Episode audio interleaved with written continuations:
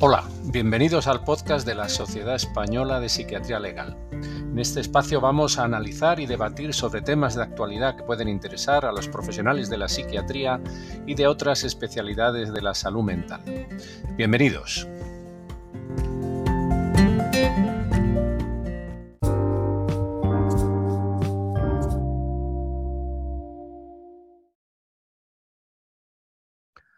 Muy bien, buenos días, tardes, noches. Y aquí seguimos en otro episodio con María Jesús del Hierro y Rebeca Hidalgo. Yo soy Alfredo Calcedo y estamos aquí analizando, debatiendo, uh, viendo qué implicaciones tiene el nuevo Código de Ética y Deontología Médica. En el, episodio anterior habíamos visto pues, los temas de confidencialidad y relacionados con la, um, con la historia clínica, los accesos debidos, indebidos, etcétera, etcétera.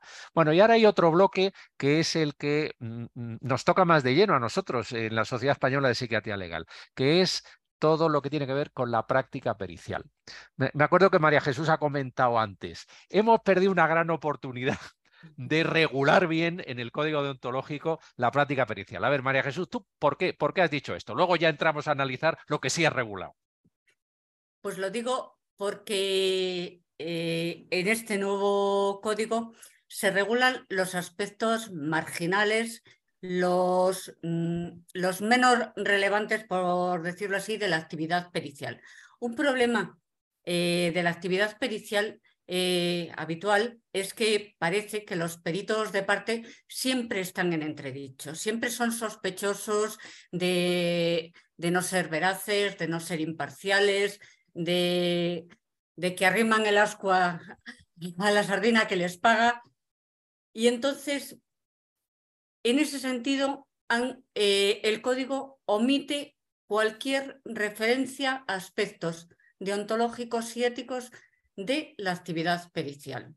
Eh, no se habla de las obligaciones de imparcialidad, de objetividad, sí se habla de que hay que informar, de quién eres, para qué haces la pericia, quién te ha contratado, cuál es el objetivo, etcétera, etcétera.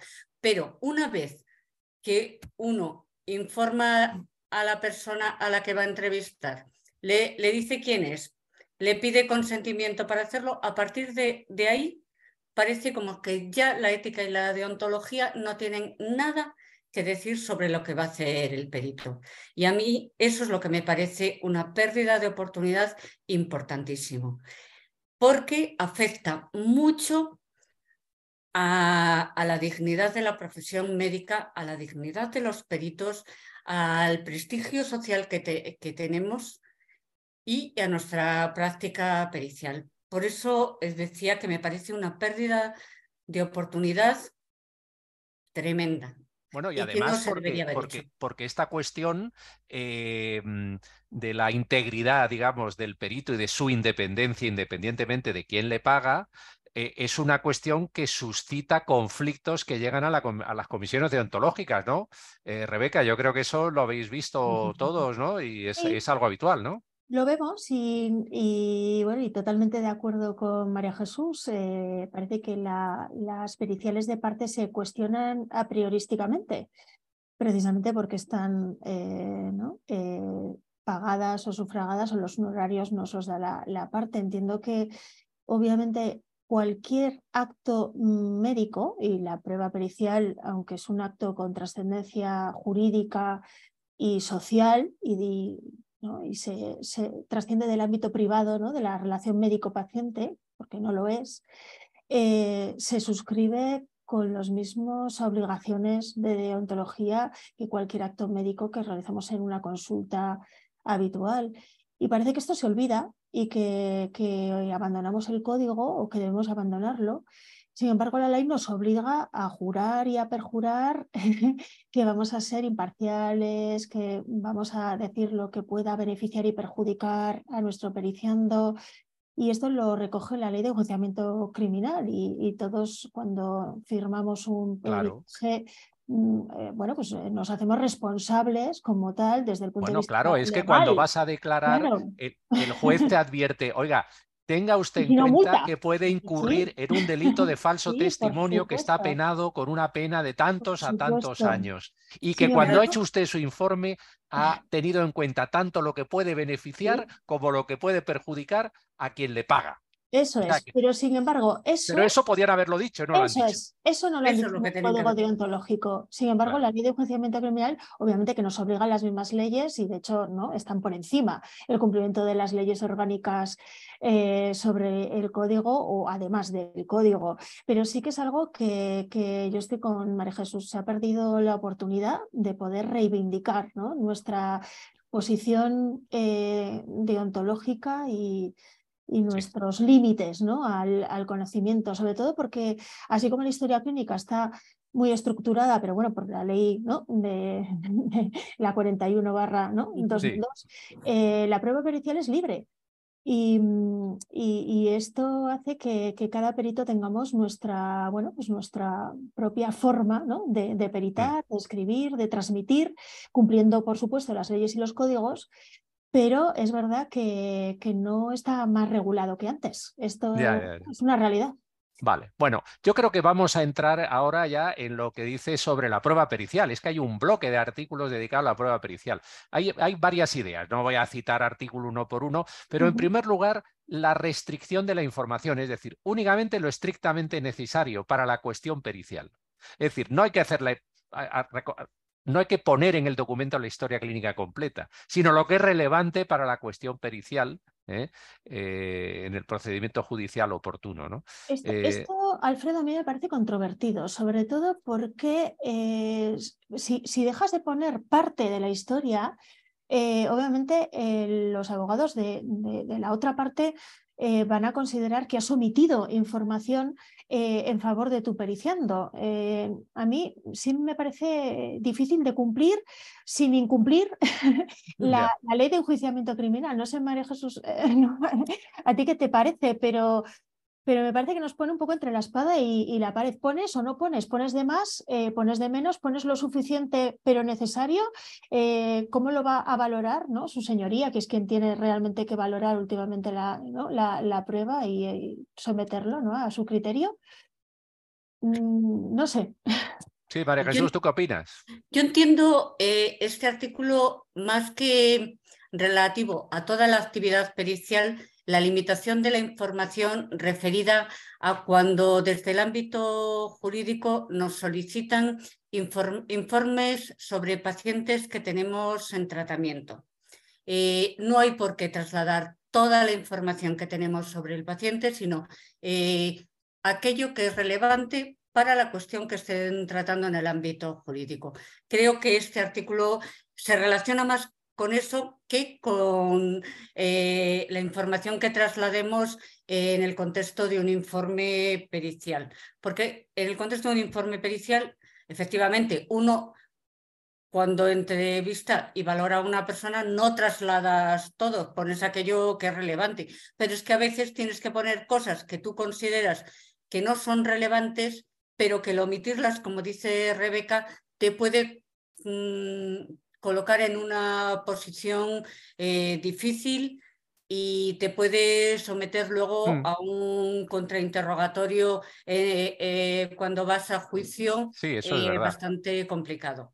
Sí, pero bueno, también puedes decir que se ha recogido en la historia, pero por preservar la confidencialidad no lo puedes, eh, prefieres eh, resumirlo, tal, no sé. A, lo mejor hay alguna salida, pero es cierto, o sea, no hay una solución, no hay una solución perfecta. Sigo avanzando en otra idea que me parece interesante, que para hacer una pericial hay que tener la capacitación profesional. Y esto es una cosa importante porque nos vamos súper especializando más dentro de la propia área de la psiquiatría, es decir, la psiquiatría infantil, la psicogeriatría, la psicofarmacología, la terapia electroconvulsiva, la neuromodulación, que, todavía muy poca gente domina el tema de la neuromodulación, etcétera, etcétera, ¿no? Entonces, eh, bueno. Alfredo, eh, en las listas oficiales de los colegios de médicos, ¿no? y bueno, corregidme si, si en Madrid es de otra manera, pero la única, eh, el único requisito que nos solicitan a los médicos de cualquier especialidad es tener la especialidad.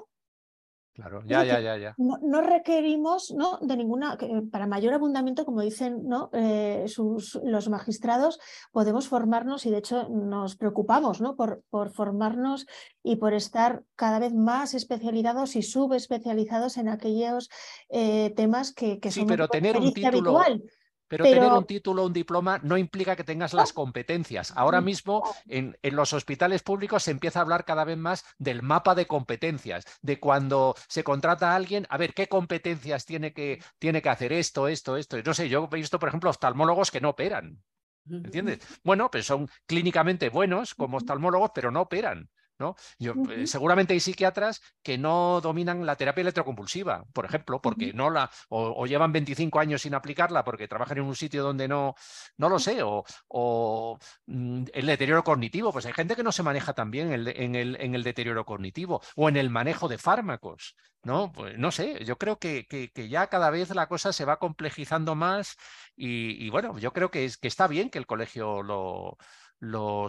Pero, pero lo señala, pero no lo especifica. Es decir, seguimos eh, estando tan, en teoría, capacitados eh, como cualquier otro psiquiatra en nuestro caso, ¿no? En nuestra especialidad, que, que tenga la misma especialidad que Bueno, es que en, relación, en, relación con esto, fíjate, el 76.6, claro, fíjate lo que, lo que dice, lo que dice es que hay una lista de peritos en cada colegio, claro. sí, sí. por especialidades. Entonces, hay, hay colegios muy grandes como, como Madrid y colegios pues, más pequeños, eh, pues yo qué sé, como el de Soria, bueno, o, el, de, el de Navarra, que también será, es, mucho más pequeño porque la población es, es menor. Entonces, lo que dice es, si tú estás en la lista de peritos y, te llega un caso, no puedes quitarte de en medio, no puedes renunciar.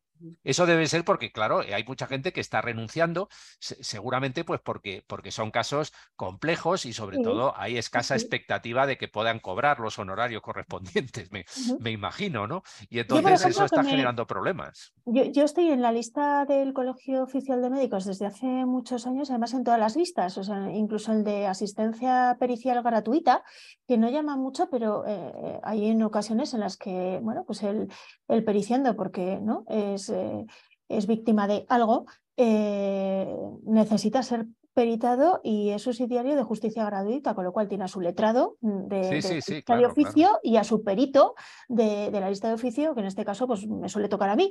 Y obviamente no cobramos nada, de hecho los abogados sí que cobran, pero los peritos no. Y, y realmente sí que puedes apelar pero si no estás inscrito, es decir, compañeros míos funcionarios pueden apelar a objeción de ciencia, que eso sí que lo ¿no? el nuevo código, eh, de que no tengan los conocimientos suficientes para hacer esa pericial, pero si estás inscrito en esa lista, sí que tienes que asumirlo, asumir la Claro, claro, claro. No, no, o sea, que me, llama la atención que, haya puesto un articulito solo para esto. O sea, que deben tener problemas, eh, Alfredo, es que hay problemas. Eh, con los casos que las personas tienen acceso a justicia gratuita, aquí en el Colegio de Madrid sí, sí cobran los peritos.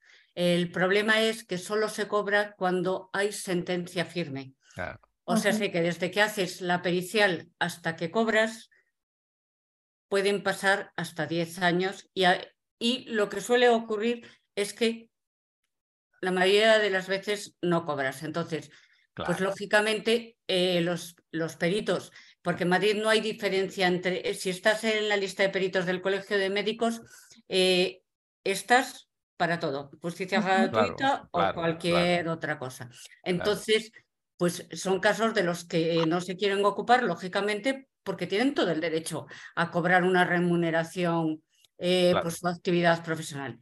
Y luego, otro matiz en respecto al colegio nuestro de aquí de Madrid es que, por ejemplo, en la lista de peritos, de, en el caso de los psiquiatras, si, eh, si tienes el máster de psiquiatría legal o tienes el título de especialista universitario en psiquiatría legal, hay una doble lista, pasa a una lista diferente.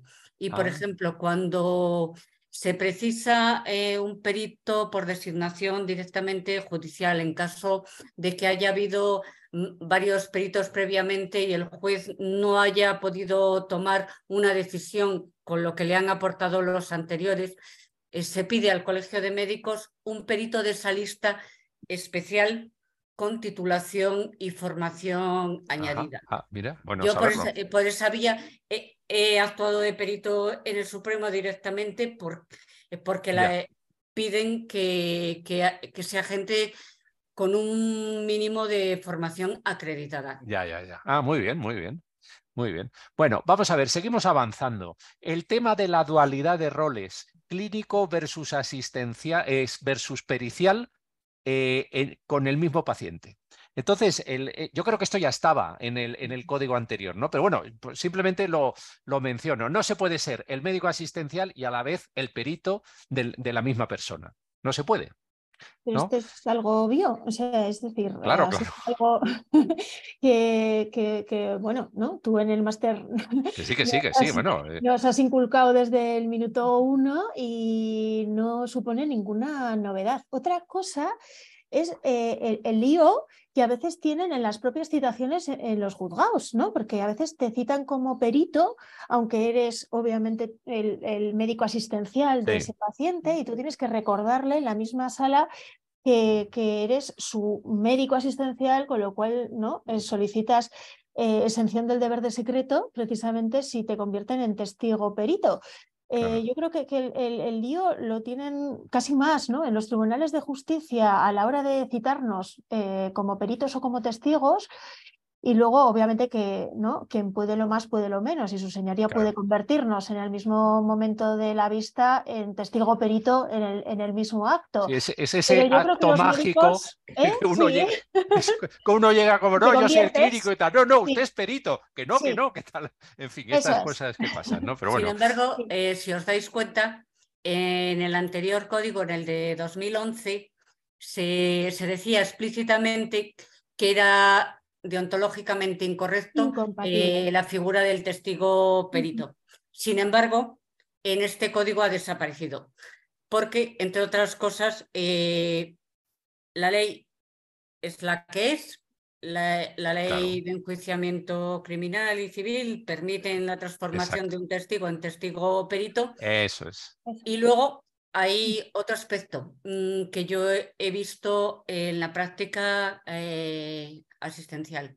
Hay profesionales que queriendo eh, ayudar a su paciente en situaciones de vulnerabilidad, por lo que sea, eh, se prestan a desempeñar ese papel.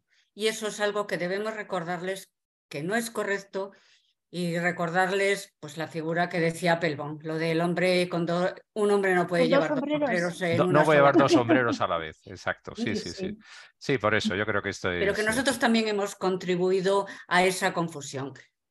Ya.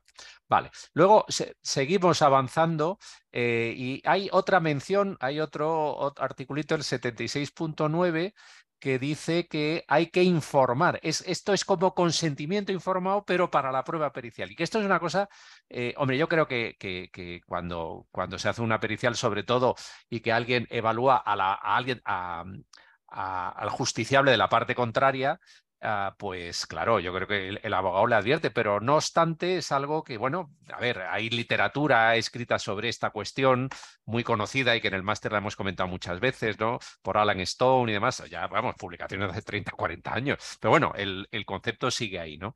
Entonces, eh, bueno, pues es el tema del consentimiento informado y la cuestión de cuando alguien se niega a que se le haga un informe pericial.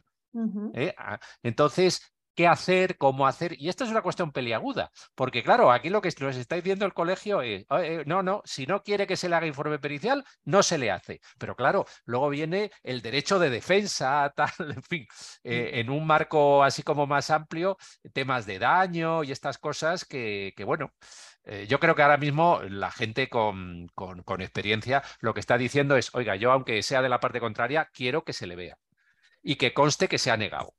Es decir, que yo he hecho todo el esfuerzo posible por hacer el mejor informe posible con todas las fuentes posibles, ¿no? Si no ha colaborado, bueno, pues no ha colaborado. Pero bueno. A mí me parece, Alfredo, una, bueno, algo que, igual es muy obvio, ¿eh? Y para los que hacemos pericias habitualmente, pero eh, es, es la obligación ¿no? que tenemos nosotros como peritos eh, de cara al periciendo de transmitir que todas las manifestaciones y todo lo que nos diga eh, pueden ser plasmadas en el informe. Es decir, que, que, no estamos en una relación médico-paciente de confidencialidad, sino que no existe secreto. ¿Vale? Esto mm. Mm, yo me sigo sorprendiendo de que los periciendos, eh, pues a veces te sueltan cosas eh, que, que dices, madre mía, eh, esto lo tengo que, poner. Yo le he advertido que todo esto se lo tengo que contar a su señoría y va, va a constar, pero es verdad que, que, no están acostumbrados ¿no? a una relación en la que no exista secreto con un profesional de la Pero por eso el consentimiento informado es tan importante, ¿no? o sea, yo o sea, cito el famoso artículo de, de Paul de la ética de la psiquiatría forense, ¿no? Y entonces él dice que el consentimiento aquí es como el consentimiento para la investigación, ¿no? Es decir, eh, puede haber un daño, por eso es más importante el consentimiento, ¿no? Claro, creo que esto es... Ah, bueno, y yo creo que aquí, eh, bueno, pues si hay también otras eh, menciones, dicen que tenemos que preservar los derechos de la persona peritada. Bueno, eh, bien, claro. Nos debemos al código, igual que. Claro, claro, al código, al código y a toda la normativa que hay. Toda la normativa. Al código penal, la ley de juiciamiento, yo que sé, todo, según donde esté, donde esté cada uno, ¿no? Y que bueno, pues eh, si en el, a lo largo de la pericial, pues conocemos que hay un riesgo importante para la vida, pues comunicarlo, etcétera. Bueno, yo creo que esto es. Luego de los honorarios, dicen que no sean unos honorarios desproporcionados, lo cual lo cual está, está muy bien. Y luego fijaos este artículo, el de, el de la confidencialidad que llamo eh, del, médico perito, ¿no? Em, o sea, aquí, aunque hagamos la pericial, tenemos que provocar el menor daño posible a los derechos del paciente. Entonces, esto, bueno, es lo que ya hemos comentado antes, ¿no? Es decir, oye, claro, es que si restrinjo mucho la información que voy a dar, pues entonces va a parecer que mi informe pericial es defectuoso, ¿no? O, es metodológicamente mm, poco solvente, ¿no? Pero bueno, claro, claro, esto es eh, trasladarlo a la práctica, pues es, es complicado, ¿no? A mí me, me, choca que en este código, o sea, que en este código, en este artículo en concreto, sigan hablando de paciente. No sé si a vosotros os sorprende también, porque eh, eh, en todo este capítulo debería hablar de periciando de, o de persona sujeta ¿no? a evaluación claro, pero no son pacientes. Es verdad, es verdad. Eh, bueno, no sé, sin más, un detalle que igual es terminológico y totalmente, total. que, ¿no? Totalmente. Pero a mí me sorprende porque confunde, confunde si, si, estamos en la parte clínica o en la parte pericial, que bueno, y luego la cuestión, bueno, sí, María Jesús, no sé si querías comentar algo. Sí, quería comentar una cosa que es uno de los puntos débiles de, todo el código. Eh, en ningún momento en la parte de la actuación de los peritos se contempla cuando peritamos a una persona con discapacidad, que es algo eh, que adolece todo el código, en mi opinión. No hay ninguna referencia a a la Convención de Nueva York, a los derechos de las personas con discapacidad, a las medidas de apoyo que hay que potenciar para que puedan ejercer. La ley 8-2021, ¿no? De la voluntad. La 8 del 2021, efectivamente.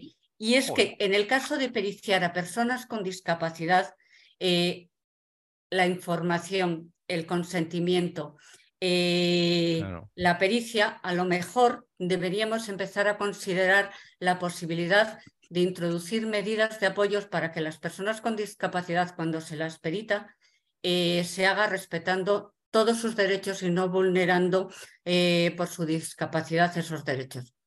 Entonces, Sí, sí, porque si no hay un buen consentimiento, es que se está perjudicando, ¿no? Es decir, la persona que está siendo peritada tiene que desarrollar pues unas estrategias a la hora. A ver, esa es la dialéctica en la que estamos cuando se hace una, una, prueba pericial, ¿no? Y claro, esto aquí no se ha tenido en cuenta. Sí, sí. Yo, por ejemplo, utilizo, Alfredo, eh, una frase, entre las cosas cuando explico, suelo utilizar una frase coloquial que es decirle, mire, lo que usted no quiera que aparezca en mi informe, no me lo cuente.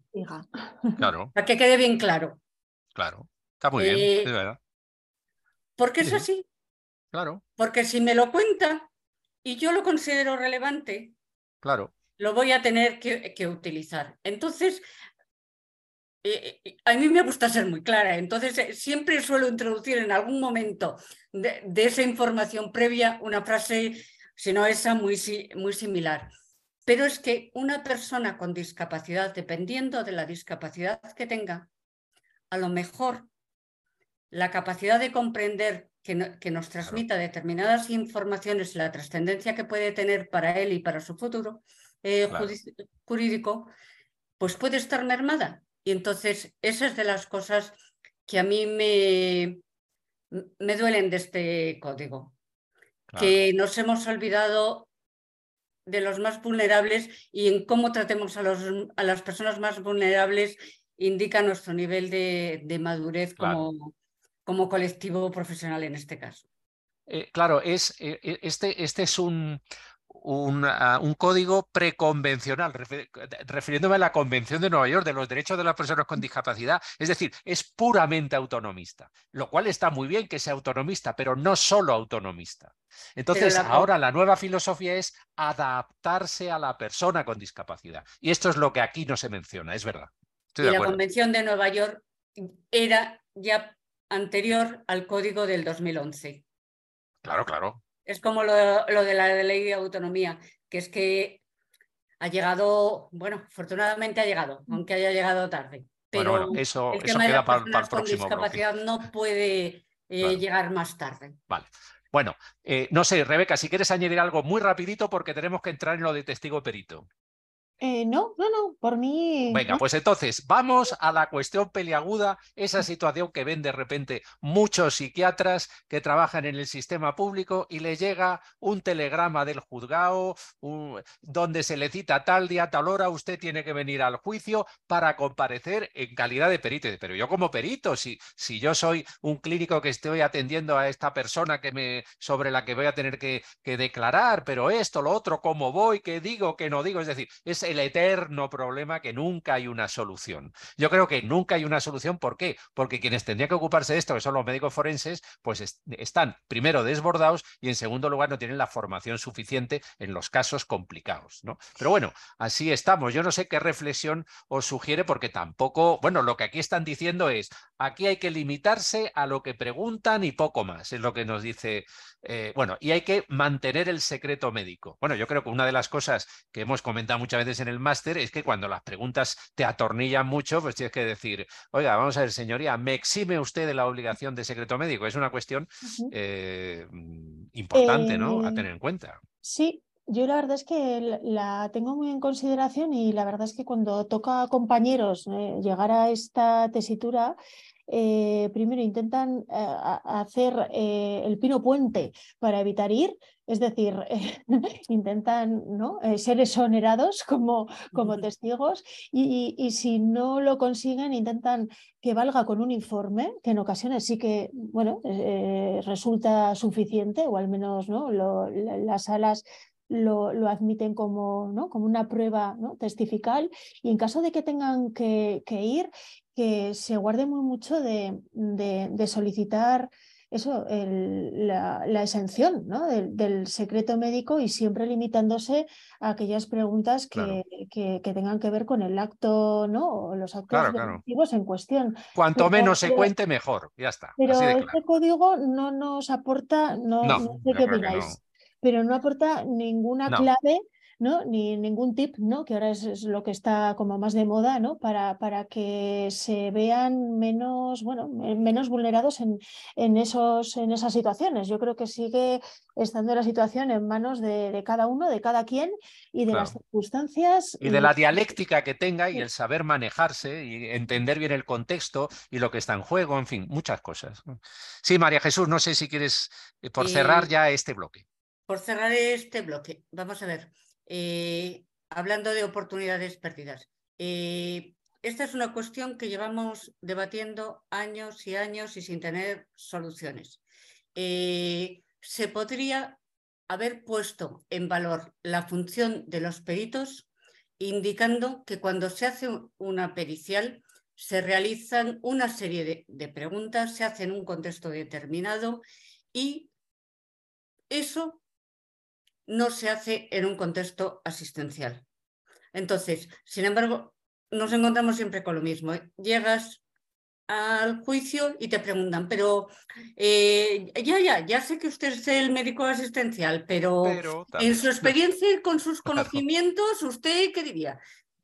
Y yo a veces me encuentro eh, repitiendo casi en plan lo de decirle, eh, disculpe, para poder sacar conclusiones como la que me está pidiendo, tendría que haber realizado preguntas que no hice y haber advertido a la, a la persona de, de, lo que estaba realizando. Pero lo repites, lo repites y a, y a, veces te dejan por imposible si, si te pones eh, muy reiterativo, pero el código no nos va a arreglar. No, yo creo que esto no resuelve. Y va a seguir dependiendo de las habilidades propias de cada uno. No, y además la ley de enjuiciamiento civil también te lo reconoce la figura del testigo perito. O sea que o sea, aquí, aquí la OMC no tiene más remedio que, bueno, pues asumir lo que está recogido en la legislación. Punto. O sea que tampoco. Y dice, bueno, pues haz el menor daño posible, pero tienes que ir y colaborar. ¿Y qué lo vamos a hacer? Vale, bueno, yo creo que no nos queda ya del tema de actividad pericial, juicios, lo hemos, dado un buen repaso. Así que, bueno, pues eh, yo creo que cerramos este episodio, pero no cerramos todavía la serie, porque en la próxima vamos a seguir viendo otras cuestiones eh, que quedan todavía pendientes. Así que, bueno, pues muchas gracias, Rebeca, María Jesús, y nos vemos en el siguiente episodio. Hasta luego. Gracias a ti y hasta luego.